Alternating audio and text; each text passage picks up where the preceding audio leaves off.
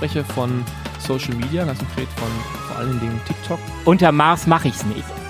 Irgendwie sowas? Irgendwie sowas, ja, ja.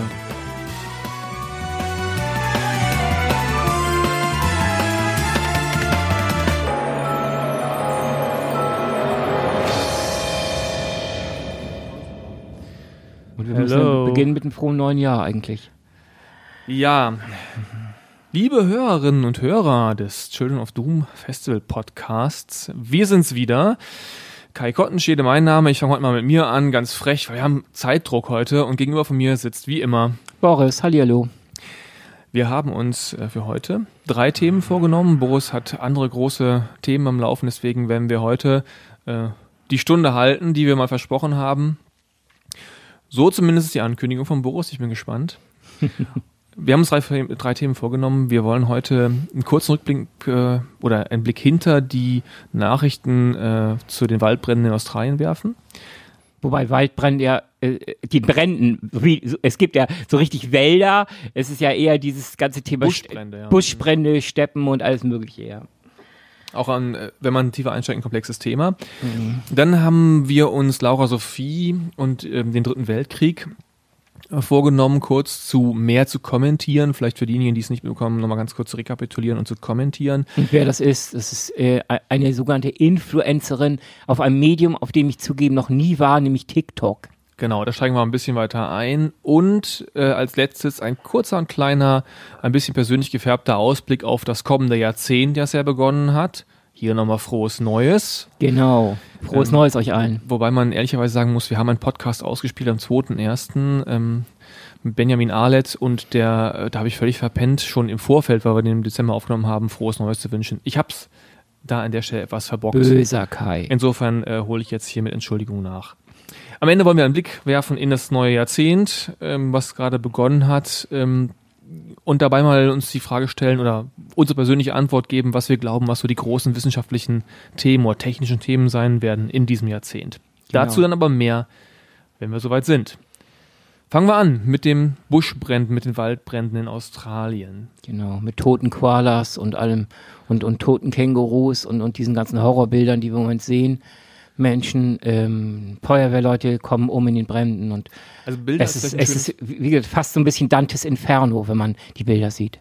Bilder ist ein schönes äh, Stichwort, denn das war der Grund, warum ich äh, mich dafür eingesetzt habe, dieses Thema äh, hier in den Podcast aufzunehmen, jenseits der Tatsache, dass natürlich die meisten davon schon lange mitbekommen haben, auch viel mitbekommen haben. Ähm, mich hat nämlich interessiert, so ein bisschen mal dahinter zu schauen. Ähm, mir geht's immer so, ich weiß nicht, wie das bei dir ist, Boris, viele solcher Nachrichten rauschen an einem so vorbei. Eben war doch noch Brasilien, jetzt ist Australien, ja, Feuer, Feuer, Feuer. Dann schnappt man natürlich diese Mordszahl auf mit einer Milliarden geschätzten getöteten Tieren oder gestorbenen Tieren. Aber zum Beispiel musste ich nochmal nachschlagen, seit wann es da eigentlich brennt. Also was ist die Sache? Es brennt schon seit September. Was ungewöhnlich früh ist.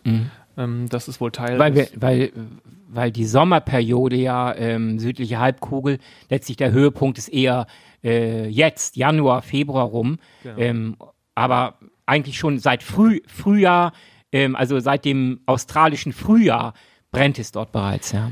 Genau, und das, äh, das ist schon mal eine Außergewöhnlichkeit daran. Das heißt, seit vielen Monaten kämpfen die auch schon gegen die Brände. Das ist schon mal ein Aspekt, der es auch so bedeutend macht, jenseits von den dramatischen Bildern. Ähm, ich habe mich dann auch noch gefragt, ist der jetzt wirklich so groß oder ist der nur groß, weil mediale Gründe eine Rolle spielen? Also sowas wie, dass wir da mehr Affinität zu haben. Wir haben das schon mal hier besprochen, dass während es in Brasilien gebrannt hat, in, den, in Indonesien auch gebrannt hat.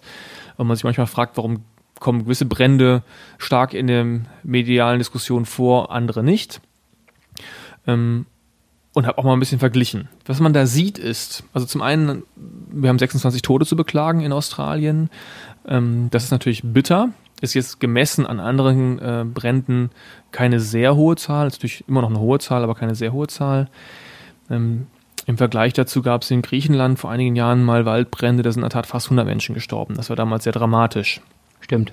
Was aber man wirklich sagen muss, in Australien brennt eine, also soweit ich es nach recherchieren konnte, eine nie dagewesene äh, Quadratkilometerzahl von Land. Ähm, wir reden hier von 107 das waren die letzten Zahlen, die ich gesehen habe, die werden sicherlich auch schon überholt sein, auch dann tendenziell höher oder natürlich höher sein.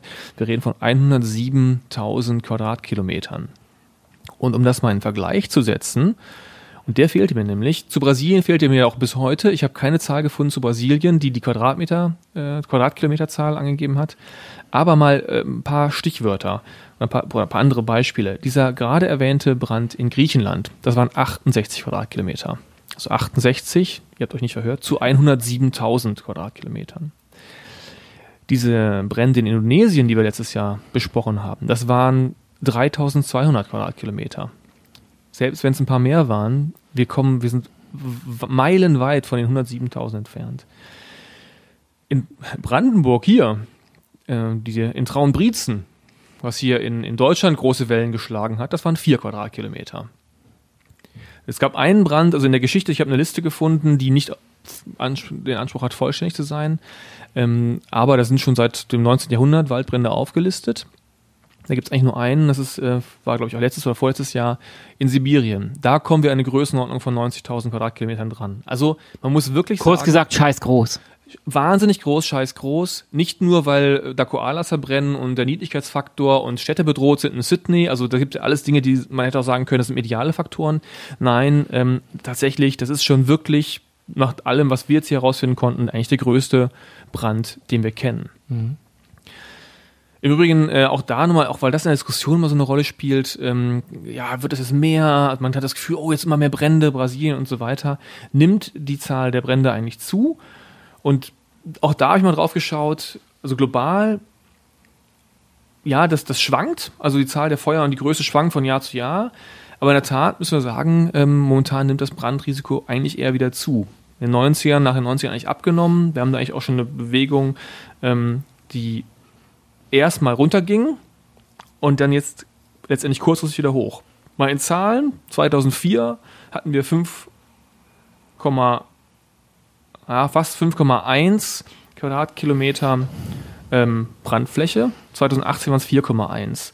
Aber wir haben halt dieses Jahr wieder, oder letztes Jahr 2019 4,5 messen können. Das heißt, wir haben da so eine, einen wackeligen Trend. Der große geht vielleicht ein bisschen runter, aber jetzt wieder nach oben. Aber mal so zur Einordnung. Also auch da finde ich wichtig, also wenn wir jetzt eine Milliarde weniger haben, eine Million weniger haben im Vergleich zu 2004, dann ist es schon mal eine deutliche Senkung, aber klar, gerade geht es wieder nach oben.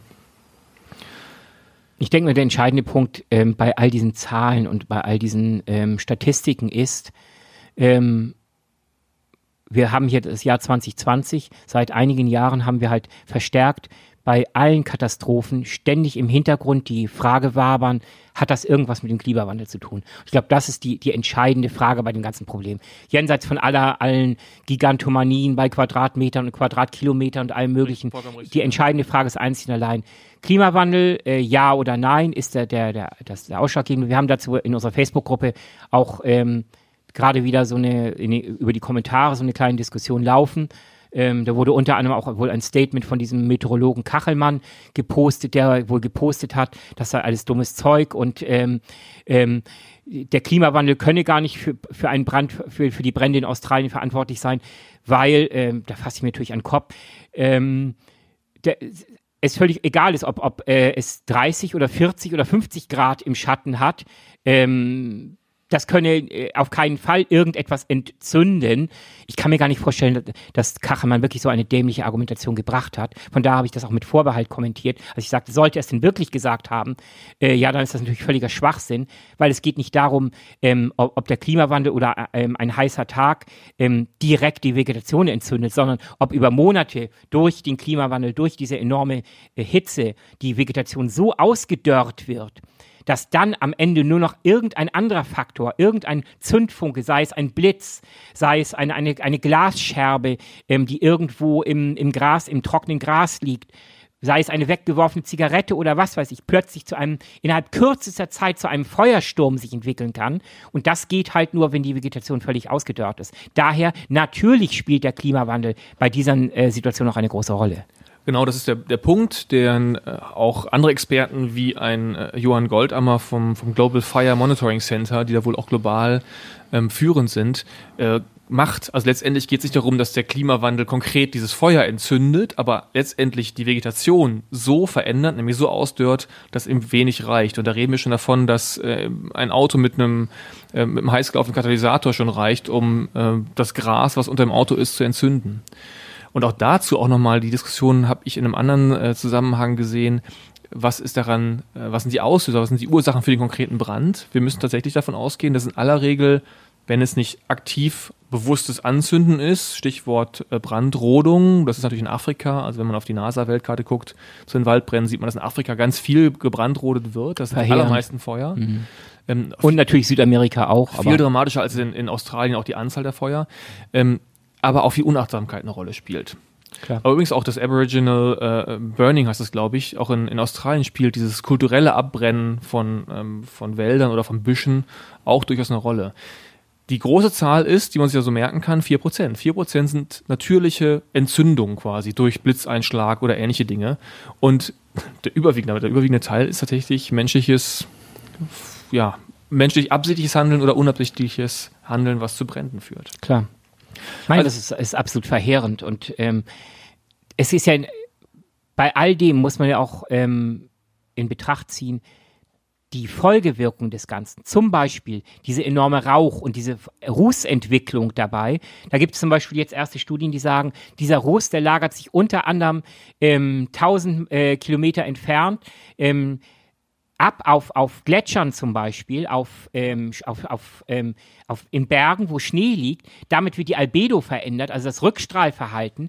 Dunkle Eisflächen schmelzen halt sehr viel schneller, weil sie halt das Sonnenlicht, das einfällt, sehr viel stärker binden äh, und nicht reflektieren als weiße, als helle Flächen.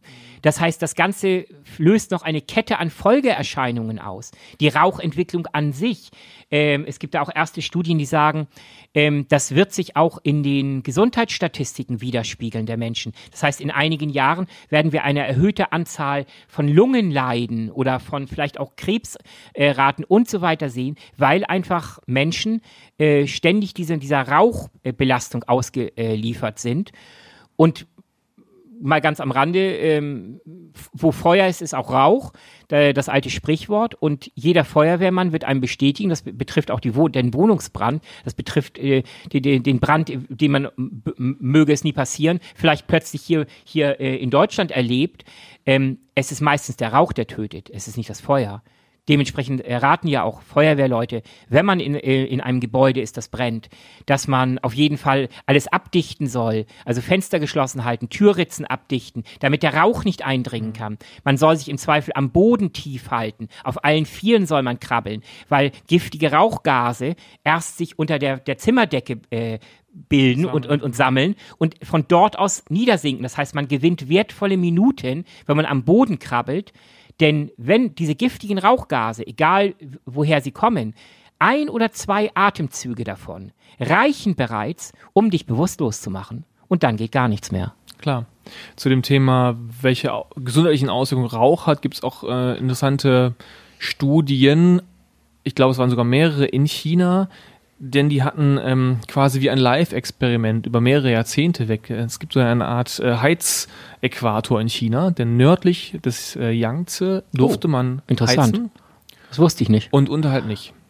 Und das hat einfach Energiespargründe oder wirtschaftliche Gründe in der Planwirtschaft. Das heißt, als ich in Shanghai gelebt habe, durfte man dort auch nicht heizen. Es gibt da keine Heizung. Das war tendenziell gerade noch warm genug. Und da die halt viel mit Kohle geheizt haben, mhm. konntest du quasi vergleichen. Du hattest im Grunde sehr ähnliche Lebensbedingungen, Ernährungsbedingungen. Natürlich gibt es noch ein paar andere Faktoren, Faktoren klimatische Faktoren. Verstehe. Aber du konntest schon vergleichen. Ein Teil der Bevölkerung war sehr stark Rauch- und Rußentwicklung ausgesetzt, der andere eben nicht. Und das hat sich auch signifikant in den Statistiken ja. Ähm, der, der ja. Mediziner äh, wiedergespiegelt. Ja, glaube ich. Nochmal ganz kurz äh, auf den Punkt, den du gerade gemacht hast, diese ähm, Auswirkungen oder Zusammenhang zum Thema Klimawandel. Wir haben besprochen, den Klimawandel be begünstigt Busch- und Waldbrände. Ähm, dieser andere Bezug zum Klimawandel, nämlich wie er sich wiederum, wie sich Waldbrände wiederum auf den künftigen Klimawandel auswirken, hast du gerade schon angedeutet. Da ist die Sachlage ja ein bisschen ähm, komplexer, wie immer beim Thema Klima. Einerseits haben wir natürlich klar sehr enorme CO2-Emissionen, ähnlich wie bei so einem Vulkanausbruch, also starke ähm, CO2-Emissionen, die wir sonst nicht gehabt hätten, die natürlich die entsprechenden, Aus, die entsprechenden langfristigen Auswirkungen auf, Klima, auf das Klima haben. Ähm, du hast den Albedo-Effekt schon angesprochen, durch Rußablagerung Gletschern. Andere Experten argumentieren wiederum mit einem gegenteiligen Effekt, denn durch die krasse Abrodung, die wir dadurch haben auf gewissen Flächen, hast du einen höheren Albedo-Faktor, denn wenn es dann, wenn es denn dann schneit, hast du auf einer ähm, Fläche, auf der wenig wächst, wenig hohes wächst, einen höheren Reflexionsfaktor. Sehr geil. Also da gegen, gegeneinander wirkende Faktoren, das heißt ganz Komm, so komm lass uns losgehen und die Schwarzwald abfackeln, um das Klima zu retten. Genau. Und dann hoffen, dass es schneit. Genau. Gut, also so viel dazu. Ich habe nur noch eine, eine ganz kleine Sache, die mir noch ähm, bei dem Recherchieren zum Thema aufgefallen ist und die nochmal auch so ein bisschen das Drama klar gemacht hat. Ähm, dieser gerade angesprochene Goldammer hat in einem Interview gesagt, was die Feuerwehr in Australien macht, ist letztendlich, die, kämpfen keine Feuer mehr. Also die bekämpfen, ja. es geht überhaupt nicht mehr darum, ein Feuer zu beenden. Es geht nur noch, weil die genau wissen, und er hat auch noch betont, ist eine extrem erfahrene ähm, Feuerwehrin in Australien, gerade wenn es um Buschbrände geht. Worauf die sich konzentrieren, ist letztendlich Siedlungen retten.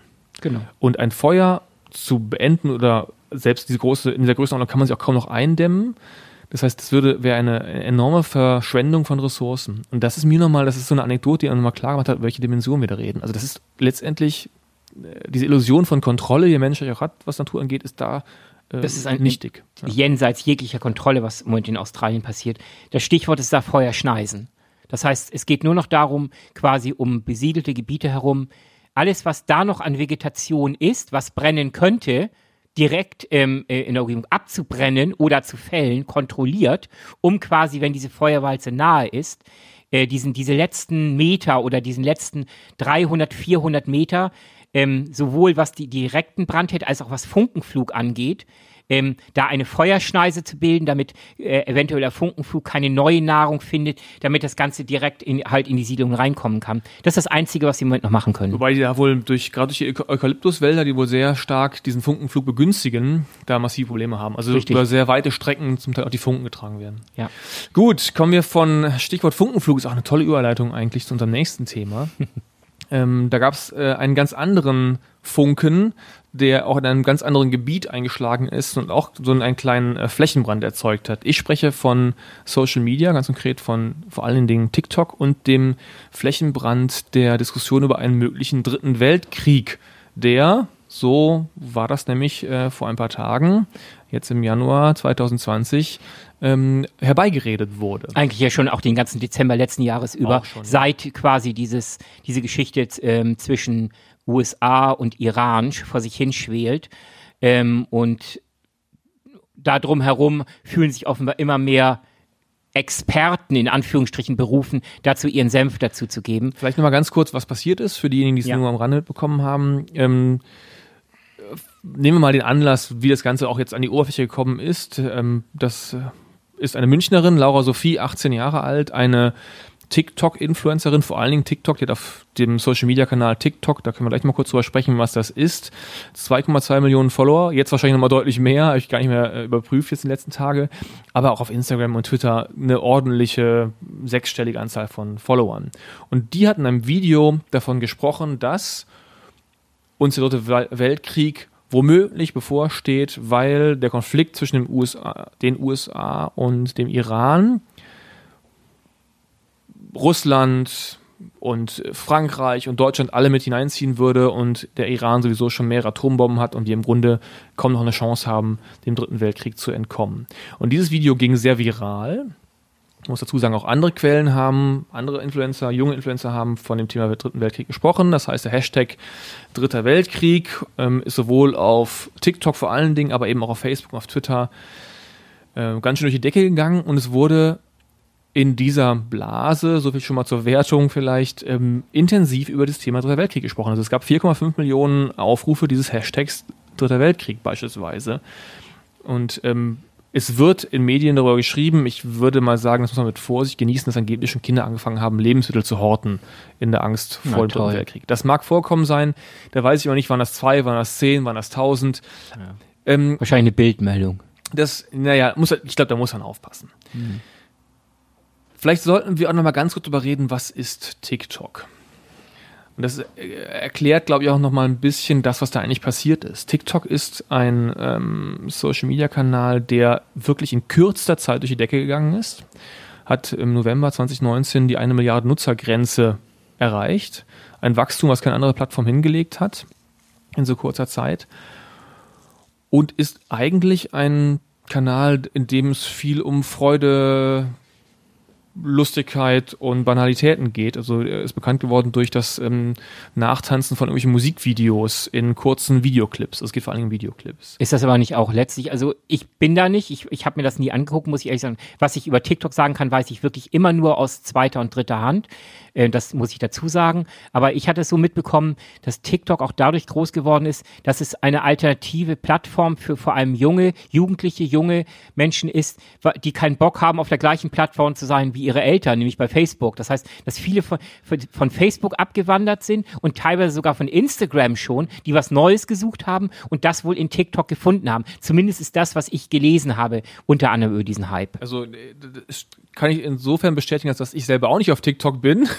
ähm, mich okay. aber schon seit einiger Zeit damit beschäftige, das muss ich schon sagen. Ich habe das früh wahrgenommen aus anderen Gründen, als wir sie jetzt erleben, nämlich weil, und das ist ein ganz spannender Hintergrund, es ist ein chinesisches Unternehmen, was dahinter steht. Stimmt. Zurück geht TikTok auf Musically, ein ursprünglich amerikanische Software oder amerikanisches Social Media ähm, Tool oder Social Media Kanal. Ähm, und für mich ist eben so spannend daran, dass damit eigentlich ich will nicht sagen das erste Mal, aber TikTok steht für mich dafür, dass China inzwischen auch eine, ähm, eine Macht entwickelt, die nicht nur in harten Faktoren zu messen ist, also in, in wirtschaftlicher Macht, Macht oder auch militärischer Macht, ähm, sondern in der sogenannten Soft Power. Also in den Theorien der internationalen Beziehungen sprechen wir dann von Soft Power. Das ist letztendlich sowas wie Attraktivität. Also so wie in den 50ern alle den amerikanischen Way of Life leben wollten und wir bis vor kurzem vor allem in Silicon Valley geschaut haben, zeigt TikTok uns eigentlich, wenn nicht WeChat es uns schon gezeigt hat, dass wir auch mehr äh, Richtung Osten schauen müssen, Richtung China. Und während WeChat eigentlich nach wie vor vor allen Dingen ein chinesisches Phänomen geblieben ist, ist TikTok eben auch gerade in der westlichen Welt ab, schlägt absolut durch. Ja, also aber ich glaube nicht, dass, dass, dass, dass das jetzt äh, für die aktuelle Diskussion relevant ist, ob das hier ein nee. chinesisches Unternehmen, sondern letztlich, ähm, das hätte auch jedes andere Unternehmen sein können. Jein. Äh, das war ja, ich glaube nicht, dass der Erfolg von TikTok in dem Sinne so geplant war. Hm. Das hat sich halt einfach ergeben. Den kann man nicht planen. Genau. Also ich denke, was du als, als Erklärung geliefert hast, das klingt plausibel. Und das ist, glaube ich, ich vergleiche es ein bisschen so mit früher mit Kneipen. Ähm, warum waren Kneipen bis Kneipen innen, welche out? Das war auch mal schwer zu prognostizieren. Eine, die eben noch innen war, ist auf einmal auch wieder out. Da waren einfach dann nur die falschen Leute da und die coolen sind weitergezogen. Ein bisschen so mag es gelaufen sein. Gut, aber wir müssen da ja mal ein bisschen darüber reden. Also ja, also das, das passiert und was, was wir eigentlich, also wie man das eigentlich einordnen muss, wenn eine 18-Jährige das sagt. Warum ist es eigentlich so ein großes Problem, so eine Aussage über den Dritten Weltkrieg? Weil sie Schwachsinn ist. Also äh, klar, ich könnte das jetzt, jetzt hören. Ich mal dagegen, das haben die wahrscheinlich immer schon gesagt auf Schulhöfen. Also ja, meine Kinder reden wahrscheinlich am Schulhof auch eine Menge Quatsch. Richtig, also ich, ich sag mal so, es gibt Themen, über die kann man mit relativ wenig Wissen ähm, auch einigermaßen kompetent reden. Man kann sich, vor allem kann man sich das auch ähm, relativ schnell anlesen. Zum Beispiel das Thema Klimawandel ist in sich sehr komplex. Aber andererseits ist es auch relativ eingängig. Wenn ich mich auf einige Spielregeln einlasse, wie, dass ich Wissenschaftler oder die breite äh, Masse der Wissenschaftler nicht komplett äh, für, für Idioten halte oder für fremdgesteuert, dann, wenn ich mich darauf ähm, einlasse, deren Daten, die die sie jetzt seit 30 Jahren erheben, sind relevant, sind korrekt, dann kann ich sehr schnell zu, einer, zu einem ähm, Ergebnis kommen, zu einer Einschätzung kommen, ähm, ist der Klimawandel real oder nicht. Wenn es aber um Themen geht äh, von geopolitischer und geostrategischer Tragweite, insbesondere ähm, wenn, wenn der Hintergrund ein militärischer ist, dann ist das ein so komplexes Thema, dass es doch einer sehr langen Einarbeitung und Vorbereitung bedarf, um einigermaßen kompetent über dies, dieses Thema zu sprechen, ohne sich lächerlich zu machen. Äh, das be beginnt schon damit, ähm, dass man zumindest mal wissen sollte, was ist eigentlich der Hintergrund hinter Weltkrieg I und Weltkrieg II? Das war nicht nur, irgendjemand hat überragende Waffen meinetwegen heutzutage Atombomben. Damals war das der, der, der, der weiß ich nicht, der 120 Supermillimeter Mörser oder so. Und daraus ist, hat sich letztlich ein Krieg entwickelt. Das ist alles ja Schwachsinn. Es gab klare geopolitische Situationen. Ähm, der Erste Weltkrieg, da gab es teilweise noch, noch Kaiserreiche und alles Mögliche. Da war das Thema ähm, Machterwerb durch Landraub äh, noch, noch ganz, äh, ganz ähm, präsent. Äh, da gab es den Kaiser Wilhelm und, und ähm, Bismarck, den Reichskanzler, Blut- und Eisenpolitik und was weiß ich nicht alles. Damals war man viel militaristischer an sich. Und, ähm, und der Zweite Weltkrieg, ich glaube, das lernt jeder in, in der Schule auch, hat auch wieder völlig andere. Da, da ging es vor allem um den, das Thema Faschismus, Nationalismus, ähm, und so weiter und so fort. Also erstmal sollte man sich darüber informieren, wenn man einen Begriff wie Weltkrieg in, die, in den Mund nimmt. Was gab es an Weltkriegen und wie sind die entstanden und wie sind, was steckt dahinter? So, das ist erstmal die eine Sache. Jetzt auf das heute, auf das heute und hier und jetzt betrachtet, muss ich mir erstmal anschauen, wer ist überhaupt in der Lage, sage ich mal so, von den, von den Playern einen Weltkrieg zu entfesseln. Das heißt, ich muss mir erstmal überlegen, welche Staaten auf dieser Welt sind echte Weltmächte, was sind letztlich Mittelmächte und was sind am Ende nur Regionalmächte, lokale Mächte. Und das hängt weniger von den verfügbaren Waffen ab. Denn Atomwaffen haben wir seit, ähm, ja, natürlich seit Hiroshima und Nagasaki gibt es Atomwaffen in der Welt über die letzten äh, 70 Jahre hinweg haben auch viele Länder, die die meisten gar nicht auf dem Schirm haben, sehr kleine Länder, aber auch große Länder. Indien ist Atommacht, Pakistan ist Atommacht, ähm, Israel ist Atommacht. Äh, natürlich Frankreich und England sind Atommächte schon aus, der Historie des Zweiten Weltkrieges, aber auch ähm, Nordkorea, ähm, äh, so furchtbar das ist, ist auch Atommacht mittlerweile. Was bedeutet das aber eigentlich? Ähm, eine Atomwaffe zu haben, ist eine Sache. Sie aber als strategisches Einsatzmittel zu nutzen, ist ein, ein völlig anderes Thema, weil da sind wir wieder im Kalten Krieg. Denn jeder weiß, egal ob, ob winzige Macht oder große Macht, wenn ich Atomwaffen einsetze, dann war's das.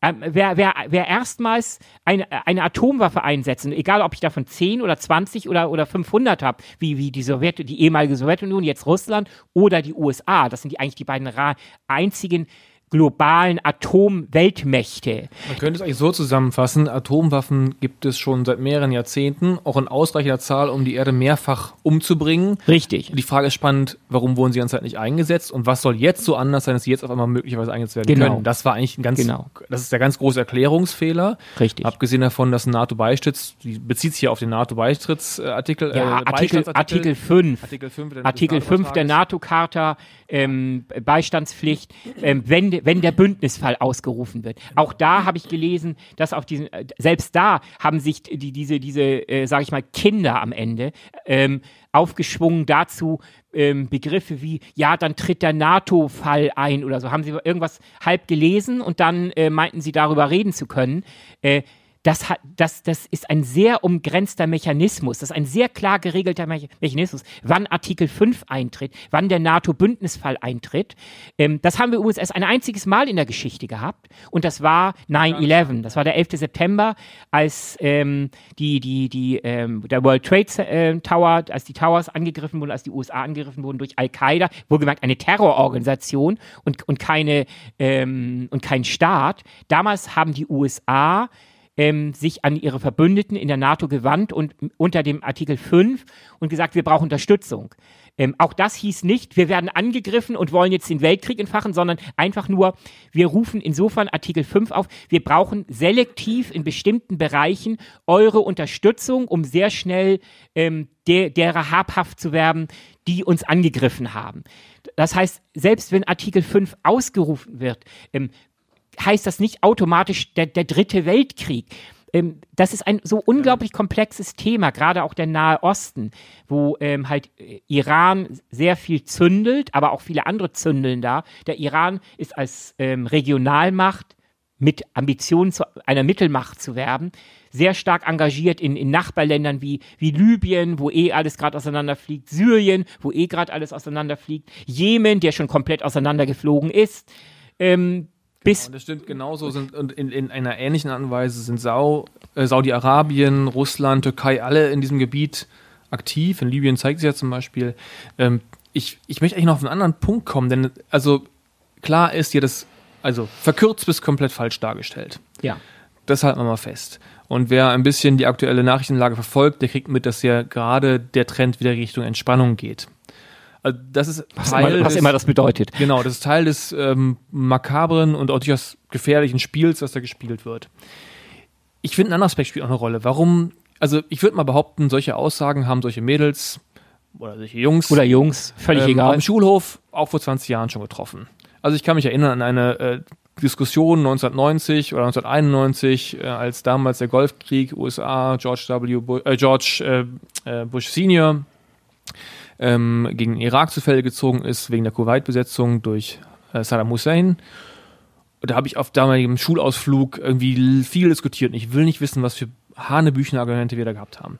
So, und ähm, Brücken äh, mit Graffitis, kein Blut für Öl und all diese ja, ja, Geschichten. ja, ja, genau, genau. Also, ich, so, das, also war schon, ähm, das war jetzt auch nicht sonderlich differenziert. Ich glaube nur, was wir schon in diese Gleichung mit reinnehmen müssen, ist nämlich die Logik von Social Media. Diese Frau, dieses Mädel hat eben über zwei Millionen Follower. Die hat sich bislang auch kaum politisch geäußert. Das hat sich einmal, sie hat alle möglichen Dinge gemacht, es lief alles gut und hat quasi einen neuen Bereich betreten, nämlich den politischen und auf einmal damit äh, auch einen riesen Shitstorm, Shitstorm geerntet, nebenbei gemerkt, bis hin zu Drogen und Be- Beleidigungen und natürlich Hass und all Was dem. natürlich wieder völlig pervers in die andere Richtung. Absolut. Sie hat das Recht, ihre Meinung zu äußern. Absolut. Ich halte diese Meinung für, für undifferenziert und für Verlaub, mit Verlaub dämlich Und gefährlich. ab, ne? und gefährlich. Aber ähm, sie hat verdammt nochmal ein Recht, auch eine dämliche Meinung kundzutun. Genau, da kommen wir jetzt in, finde ich, in, in zwei, da kommen zwei Fragen auf. Das eine ist nämlich, da hat so ein Mädel mit 18 Jahren eine mediale Macht, wie, keine Ahnung, Lokalzeitung allemal Ja. oder sogar mehr. Und ist sich dieser Verantwortung offensichtlich gar nicht bewusst.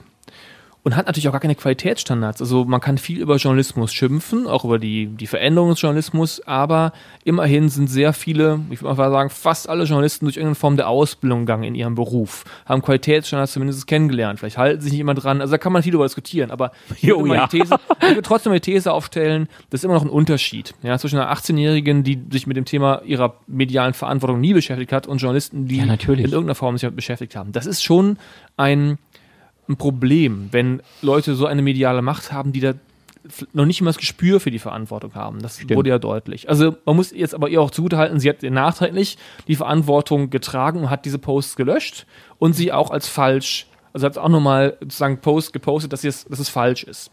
Ähm, da haben ja viele Erwachsene nicht die Größe zu, die lassen Stimmt. Falsches stehen.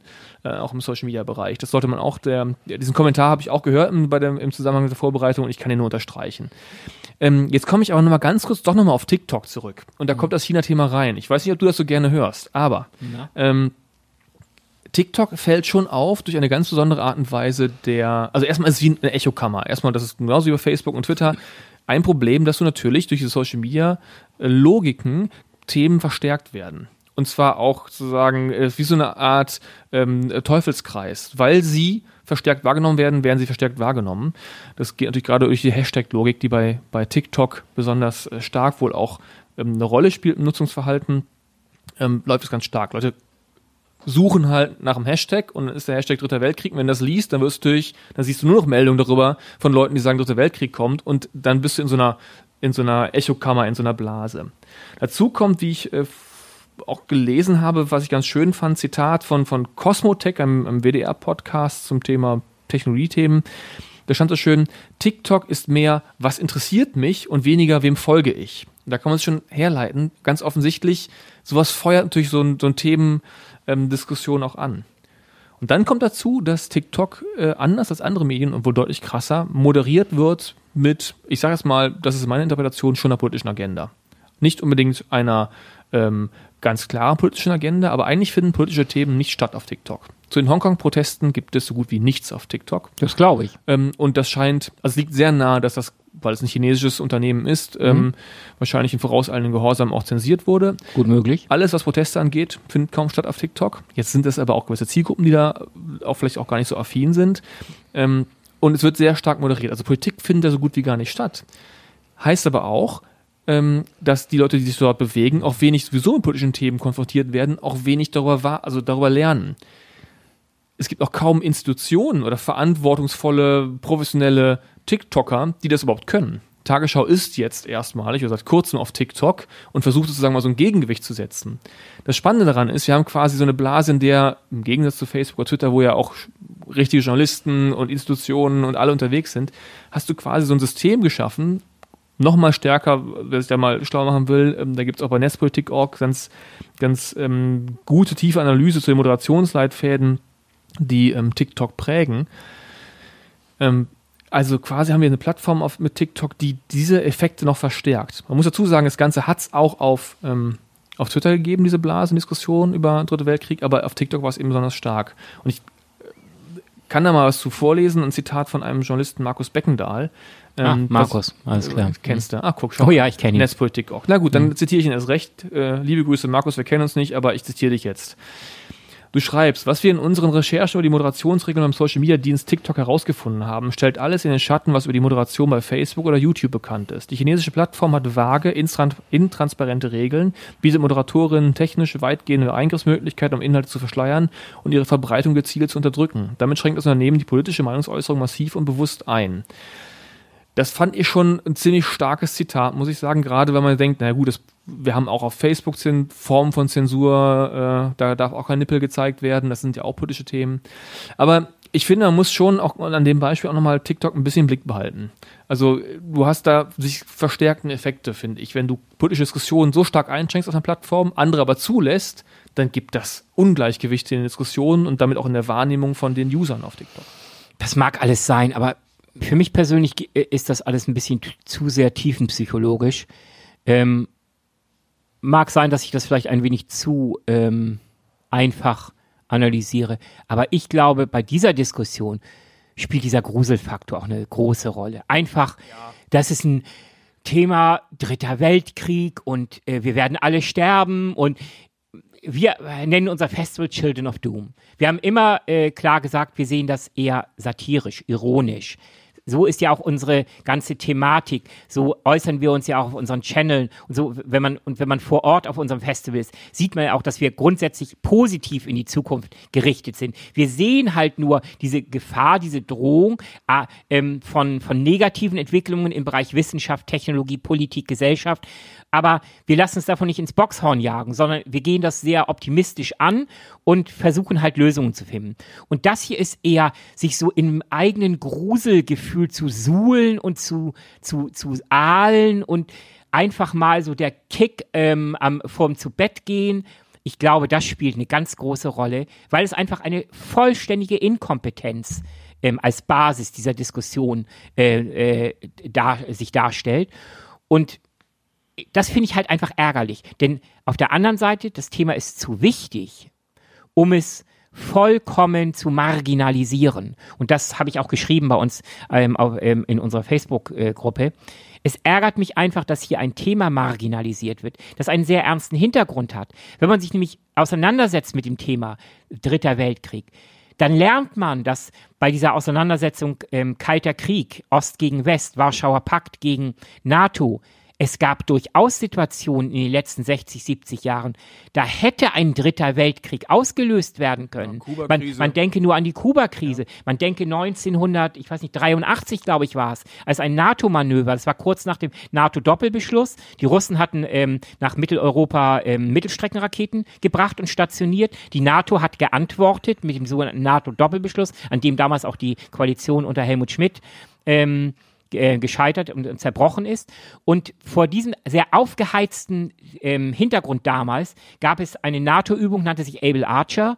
Und ähm, damals hat die NATO, ohne ausreichend zu informieren, haben sie ein großes Manöver dahingehend abgeändert, dass sie auch atomare Strategien durchgespielt haben. Sie haben Verbände in Bereitschaft gesetzt, alles Planspiele, Sandkastenspiele, die aber innerhalb dieses Manövers durchgeführt wurden.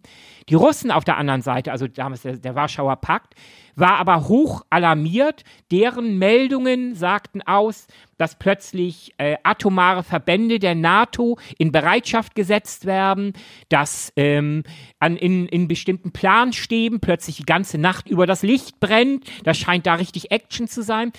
Äh, mit dem Ergebnis, dass in der ehemaligen DDR ähm, ähm, Atombomben bereits unter ähm, MiG-Flugzeuge, also unter russische Bomber montiert wurden. Die standen mit laufenden Turbinen, standen die auf den äh, Runways und waren bereit, den Dritten Weltkrieg äh, zu führen bis dann irgendwann doch noch auch einige vernünftige Kräfte ähm, beim ähm, sich auf Seiten des Warschauer Paktes sagten, lustig übrigens vor allem aus Geheimdienstkreisen, Leute, fasst euch mal einen Kopf. Äh, um, wenn, wenn die NATO wirklich planen würde, ähm, plötzlich uns atomar zu vernichten, dann wären noch ganz andere Vorbereitungen nötig. Und ähm, dann haben die einfach mal ihre, ihre Kontakte genutzt. Plötzlich kapierte die NATO-Seite erst, was sie angerichtet hatte damit, dass sie die, dass sie die Sowjetunion nicht ausreichend informiert hatte. Die noch äh, innerhalb einer Stunde trat, damals der war der Präsident Ronald Reagan, demonstrativ vor die Kameras und ließ sich beim Golfspielen filmen damals, um einfach zu, auch schon auf diesem Wege ähm, der, der Sowjetunion zu signalisieren, alles easy, äh, wir haben hier Business as usual, ich spiele gerade Golf, haben dann natürlich auf den diplomatischen Kanälen, wo das Ganze, sofort wurde dieses Manöver runtergestuft, ähm, all diese atomaren Planspiele wurden sofort innerhalb von, von Minuten fast, wurden, aber das waren Situationen, wo man gerechtfertigt vielleicht von der Gefahr eines dritten Weltkrieges reden konnte.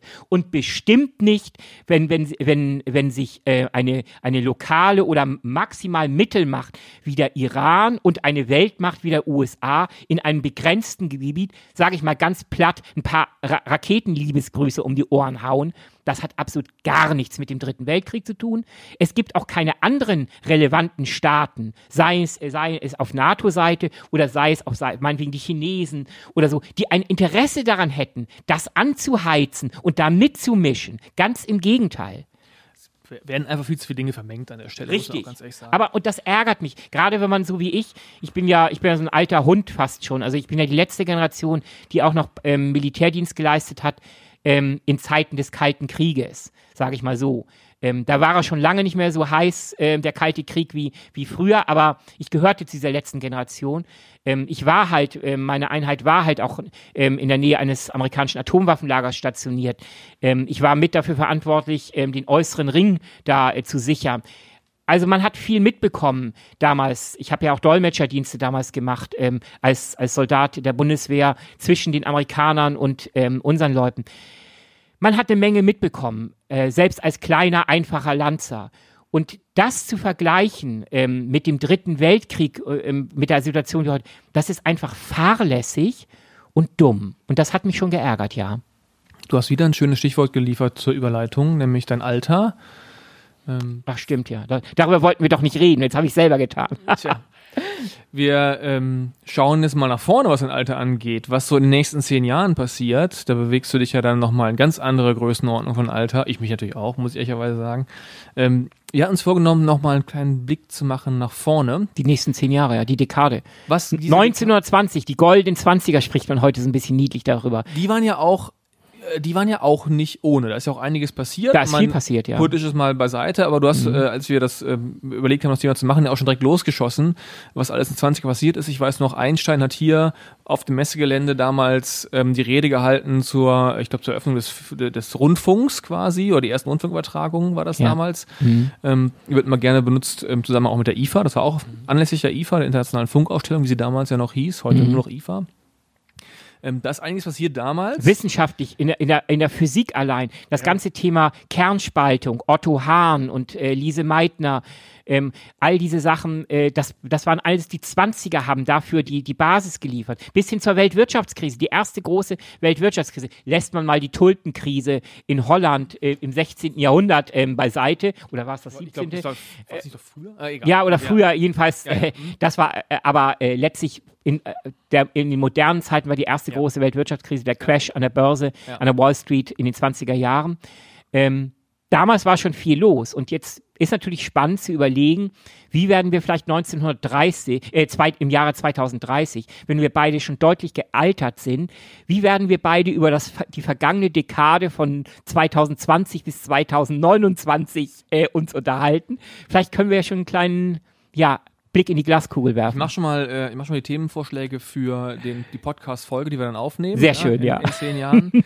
ich ich leg mal vor. Ich lege mich fest, das glaube ich auch nicht so gewagt, aber eine Sache, die glaube ich viele übersehen, ist, ähm, ich glaube, dieses Jahrzehnt wird ein Jahrzehnt, in dem die private Raumfahrt richtig durch die Decke gehen wird, um mal, um mal ein schönes, äh, schöne Metapher zu wählen.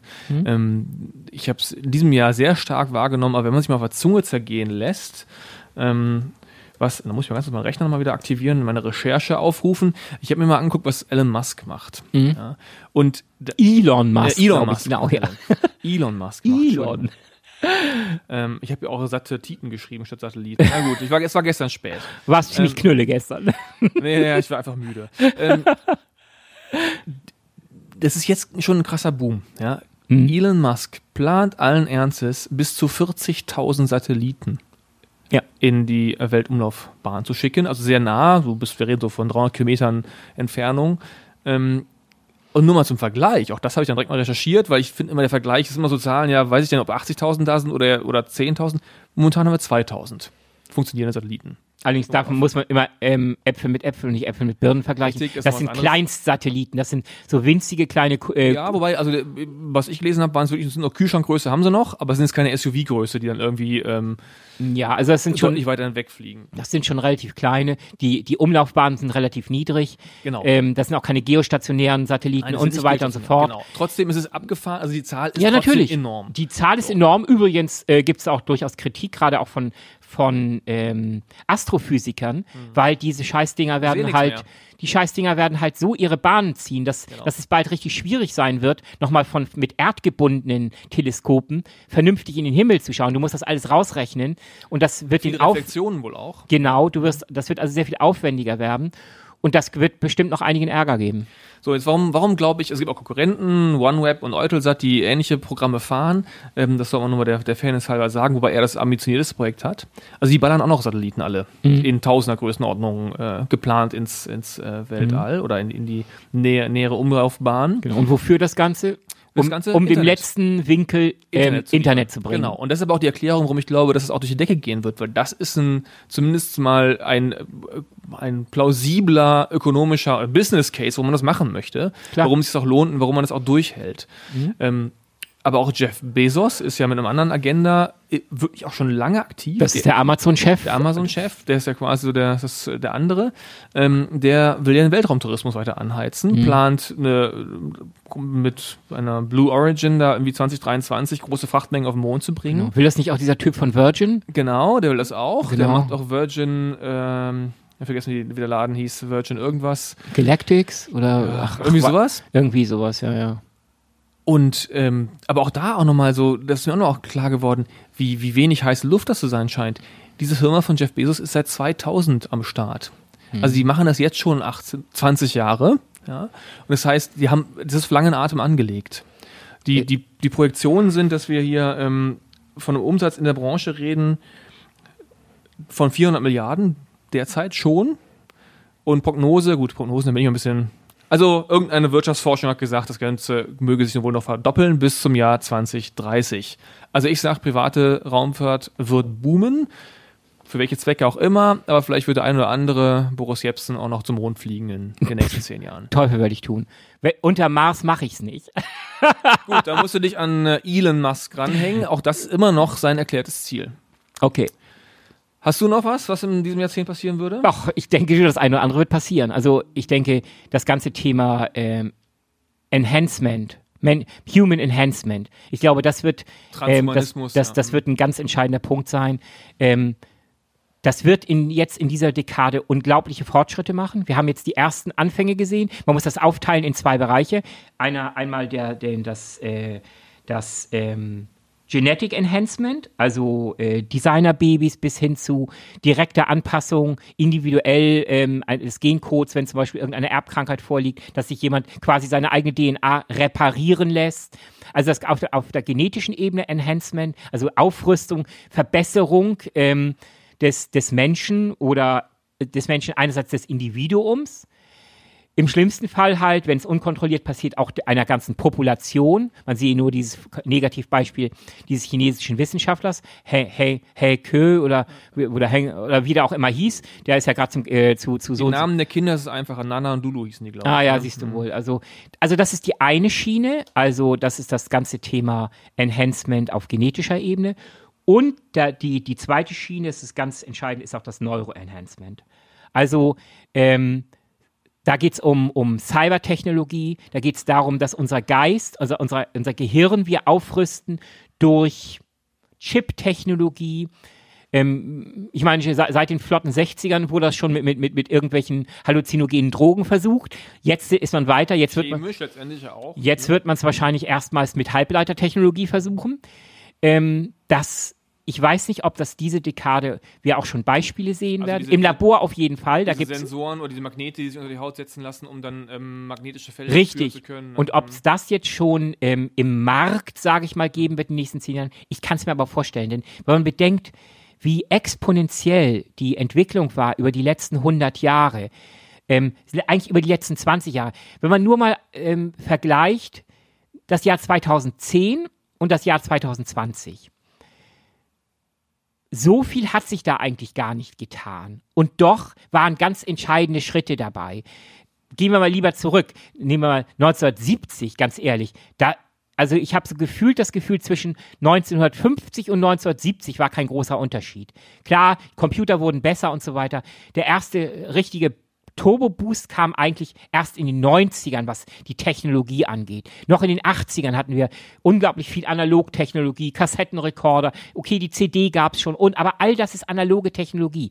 In den 90ern ging es richtiger, richtig kräftiger los mit, mit Computertechnologie und so weiter und so fort. Ja, letztendlich geht es ja, äh, was du sagst, ist ja im Grunde dieses Moore's Law, das Gesetz genau.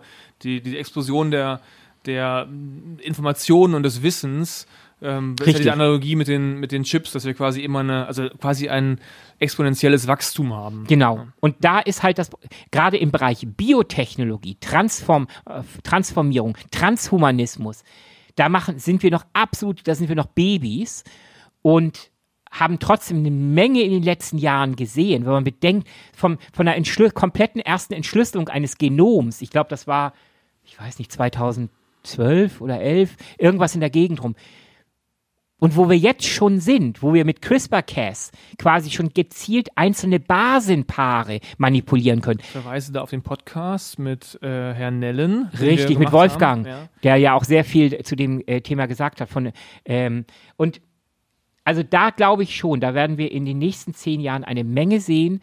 Wir werden noch sehr viel mehr erleben, vielleicht an Dingen, die in Labors bereits passieren, die vielleicht noch gar nicht an die Öffentlichkeit dringen, die aber in diesen folgenden zehn Jahren passieren werden. Ja. Vielleicht nochmal als nochmal ein äh, dazu ein Gedanke, warum man das auch, warum das plausibel ist aus meiner Sicht.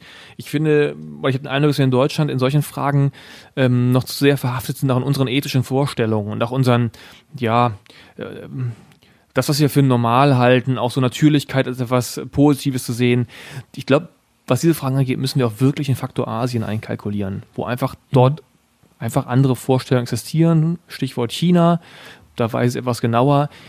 Ich bin mir ziemlich sicher, bei vielen dieser Fragen, die wir diskutieren für die nächsten zehn Jahre, auch was wissenschaftliche Entwicklung angeht, kommen die Impulse, gar nicht unbedingt vielleicht die, die, die Erfindungen an sich oder die Idee an sich, aber die, die Durchführung, die Umsetzung, die Implementierung, da werden, glaube ich, Länder wie China die treibenden Faktoren sein. Und dieses He Jiankui, He Jiankui, oh Gott, das war fürchterlich falsch ausgesprochen, Shame on Me. Ähm, Beispiel mit Nana und Lulu, den beiden CRISPR-Cas-Babys, ähm, mhm. es zeigt ja schon in diese Richtung. Genau. Also wenn wir über sowas reden wie ähm, Veränderungen, was ist sozusagen ähm, Transhumanismus, ich glaube, die Chinesen werden da Treiber sein. Da wird der, auch die ökonomische, der ökonomische Antrieb herkommen. Gut möglich, ja. Ja, an weiteren Technologien, äh, wenn wir mal so die, die große Palette sehen, was in den nächsten zehn Jahren, glaube ich, ähm, wo es deutliche Weiterentwicklung, vielleicht sogar Paradigmenwechsel geben wird, das ist vielleicht das Thema Energie. Also äh, du hattest ja auch in der Vorbereitung kurz mir gegenüber erwähnt, dass du glaubst, dass es vielleicht eine Renaissance der Kernenergie geben wird. Ja, genau. Zugegebenermaßen eine etwas steilere These und vielleicht auch ein bisschen provokanter, aber ich finde, das sollte man wieder einen Blick nehmen. Denn mhm. ähm, nur weil wir in Deutschland einen Atomausstieg hingelegt haben, ähm, auch da sind wir wieder an so einer, in einer, auch in einer Blase und irgendwo äh, in einer Richtig. realen, äh, Richtig. Äh, gar nicht Social Media getriebenen Echokammer. Mhm. Ähm, dass dieses Thema gerade auch getrieben durch den Klimawandel, das Genau. kommt immer auf die Agenda. Die Diskussion Genau. ist meines Erachtens noch nicht zu Ende. CO2-Neutralität bei der Energieerzeugung ist ähm, ganz schwer machbar. Selbst bei den sogenannten regenerativen Energien spielt natürlich gerade, wenn es um, um, die, um die Produktion erstmal von, von Anlagen geht und so weiter und so fort, auch CO2 eine wichtige Rolle. Ähm, das Ganze wird auch dadurch angefeuert, dass es mittlerweile auch ähm, alternative neue Technologien im Bereich Kernenergie gibt. Ich denke da nur an die Flüssigsalzreaktoren, die zumindest was die Betriebsabläufe angeht, angeblich deutlich sicherer sind. Von der Technologie macht das auch Sinn. Ich habe mir das mal angeschaut und mir, mir mal einige Sachen dazu durchgelesen. Problem ist natürlich nur, dass der, der Abfall ist der gleiche, der auch bei herkömmlichen Reaktoren anfällt. Das ist ein Problem. Ähm, also von der Sicherheitsseite sind Flüssigsalzreaktoren ähm, mit Sicherheit besser. Was die Abfallproduktion angeht, ähm, sind sie auch nicht viel besser. Da müssen wir halt definitiv warten auf die Fusionsenergie. Da fällt dann deutlich weniger an. Das ist wirklich ein, ein Bruchteil nur dessen, was bei herkömmlichen Reaktoren anfällt, wird bei, wenn, wenn wir die Fusionskraftwerke das erste Mal haben. Das bin ich, ähm, glaube ich, aber werden wir in den nächsten zehn Jahren nicht sehen. Ich meine, wir haben das fast so eine Art Running Gag in der Wissenschaft. Seit 60 Jahren heißt es, glaube ich, jede, alle zehn Jahre, in 50 Jahren sind wir soweit. Ähm, das war 1950, haben sie das gesagt. Das haben sie 1970 gesagt. Das haben sie im Jahr 2000 gesagt. Das ist noch vor, das immer, es wird immer wieder gesagt. Äh, Jetzt, jetzt ist es fast soweit, also maximal noch 50 Jahre. Ähm, es wird noch da. Also ich glaube schon, dass wir, ähm, ich glaube im Jahr 2000 knapp 30 soll zumindest dieser Reaktor in, in Frankreich, ITER, glaube ich, ist das, der soll fertig sein dann, der soll anfangen in Betrieb zu gehen. Dann wird es aber trotzdem noch mal eine ganze Weile dauern, bis der erstmals mehr Energie ausspuckt, als man reinstecken muss. Aber mittelfristig gesehen, ich sag mal so, ich, ich wage mal eine ganz steile, steile These, Fusionsreaktoren in 50 Jahren. Super. Habe ich auch nie gehört. Auch da Randnotiz, warum soll man das glauben, dass Atomkraft wiederkommt? Ähm, ich habe es gerade mal schnell gegoogelt und Statista sagt, 2019 hat China 43 neue Atomkraftwerke geplant, vermutlich auch äh, dann schon umgesetzt, so wie ich die kenne. Ja, also das wird, die Anzahl der Atomkraftwerke geht ab nach oben in den nächsten Die USA werden weiterbauen, Südamerika wird. Ähm, es ist halt einfach so, dass es ähm, nahe liegt, weil regenerative Energien haben halt immer doch das größte Problem ist ja nicht ähm, die direkte Erzeugung, sondern immer noch die Speicherung. Selbst wir haben das Problem der Speicherung nicht gelöst, dass man diese, diese Lastspitzen, dass man die abfangen kann. Und äh, wir sind ein hochindustrialisiertes Land und selbst wir sind da noch wirklich am Knabbern. Und viele andere Länder, die haben gar nicht die, die, die finanziellen Mittel, um neben äh, dem Aufbau direkter regenerativer Energieerzeuger auch noch äh, Speichersysteme großartig. Das, das sind nochmal wieder Milliarden, die in, in, ähm, ähm, in, in Anlagen gesteckt werden müssen, die zum Beispiel über Pumpwerke, Pumpspeicherwerke, die quasi mit regenerativen Energien, die am Tage produziert wurden und nicht verbraucht wurden, da werden dann Wassermassen einen Berg hochgepumpt und wenn dann in der Nacht das gebraucht wird und keine Sonne scheint oder kein Wind scheint, dann wird das Wasser halt wieder durch Röhren runter, ähm, per Schwerkraft, wird es durch Generatoren geleitet und dadurch wird Strom, also durch Turbinen geleitet. Ähm, das ist alles super, aber du musst auch die, die ähm, geologischen Gegebenheiten haben. Du musst die, die Berge zur Verfügung haben. Du musst die Gezeiten, du musst an einem, äh, du musst an einem Strand, an einem Ozean leben, wo du schwer, wo du große Gezeitenunterschiede hast, um Gezeitenkraftwerke zu nutzen und, und, und. Das heißt, ähm, auf mittelfristige Sicht ist der globale Einsatz von regenerativen Energien einfach ähm, noch nicht durchsetzbar, nicht machbar. Und von daher, ja, es ist leider ähm, zu sagen, wir werden ähm, auch auf absehbare Zeit weiter mit ähm, Kernkraft leben müssen. Und da muss dann aber die Prämisse sein, wenn dann bitte dann da die modernsten Technologien, die sichersten Technologien, ähm, im Zweifel sogar so, dass wir ähm, forschungstechnisch da auch als Deutschland weiter auf dem aktuellen Stand bleiben, um, selbst wenn wir es in unserem eigenen Land nicht verwenden wollen, zumindest diese Technologie anbieten können, als Transferleistung quasi, damit dann, ich sag mal so, wenn schon, wenn ich schon ein Atomkraftwerk meinetwegen irgendwo in, in Afrika sehen muss, dann möchte ich lieber, dass die, die Steuerungs-, die, die Kontrolltechnologie aus, von Deutschland kommt und nicht, sage ich mal, in einem ähm, Gesamtpaket von, ich sag mal ganz ehrlich, von Russland geliefert wurde.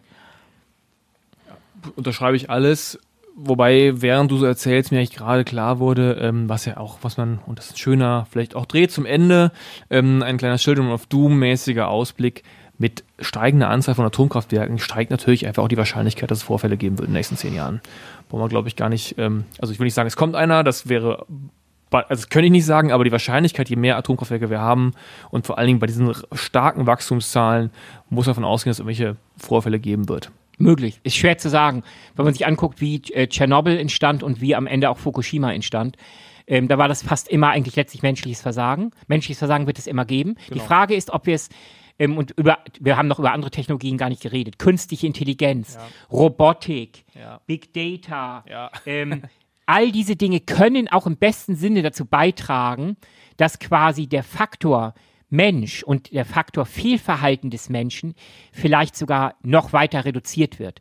Eine künstliche Intelligenz ähm, hätte, glaube ich, nicht die Entscheidung getroffen, ähm, ein, ein äh, Atomkraftwerk äh, nahe an einer, also äh, direkt an eine Küste zu setzen, die regelmäßig sowieso von, von Überschwemmungen und Tsunamis betroffen wird. Und dann setze ich auch noch die Stromgeneratoren, die für die, die Erhaltung der, der, der, des Notstroms und damit der Kühlung stehen, auf den Erdboden, also auf den ersten Level, Erdgeschoss, anstatt sie zumindest dann so weit nach oben zu platzieren, dass sie nicht unter Wasser gesetzt werden, wenn der Tsunami kommt. Das sind alles im Nachhinein so idiotische Entscheidungen, wo ich die, die Hoffnung habe, dass eine kühl kalkulierende KI im Zweifel das sofort auf die No-Go-Liste setzt, weil sie sagt sich selber, vom Risikomanagement völliger Irrsinn.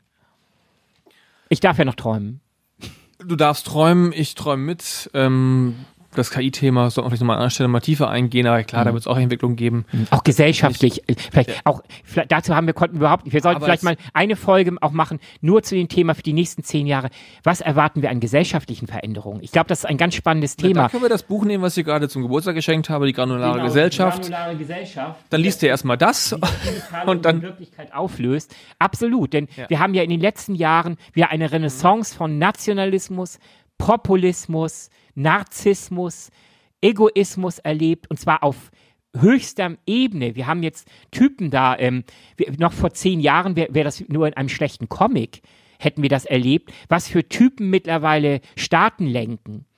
Und es ist äh, einfach, ähm, was man immer wieder sagen muss, es gibt da keine lineare Entwicklung. Mhm. Ja, und auch, genau, du sagst gerade Renaissance, das stimmt natürlich, aber auch natürlich wieder Renaissance unter anderen Rahmenbedingungen. Also eine, eine Renaissance von gewissen, meinetwegen auch chauvinistischen äh, Attitüden und Verhaltensweisen, Klar. aber wieder in anderen Kontexten. Mhm. Ja, also ja, das machen wir, habe ich groß Lust drauf. Ähm, vielleicht wirklich ein bisschen mit äh, dem, was Kucklick da geschrieben hat in die granulare Gesellschaft, mal sozusagen als, als, als etwas, woran man sich abarbeiten kann. Da müssen mhm. wir mal ähm, ein bisschen Zeit verstreichen lassen, uns mal einarbeiten. Es gibt noch ein anderes Buch, was ich kürzlich gesehen habe, das muss ich auch nochmal zu dem Thema lesen. Dann wäre das, das wäre ein super spannendes Thema. Dann sollten wir das mal machen.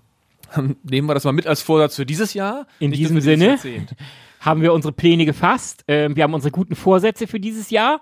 So ist es. Und dann würde ich sagen, ähm, ja, ihr da draußen haltet die Ohren steif. Wir haben uns wie immer gefreut, äh, das für euch machen zu können hier und wir hoffen, dass der eine oder andere das auch toll findet und auch weiter zuhört, vielleicht äh, das Wort weiterträgt von diesen zwei alten Leuten, naja, einer ist mehr älter als der andere, die hier so vor sich hin fabulieren. Ja, ich wünsche euch alles Gute, ich wünsche euch einen tollen Start in 2020 und ähm, ja, habt Spaß weiter, bleibt uns treu und in diesem Sinne bis zum nächsten Mal von meiner Seite. Ist das kürzer, weiterempfehlen, abonnieren, habt einen schönen Tag, bis dahin, tschüss.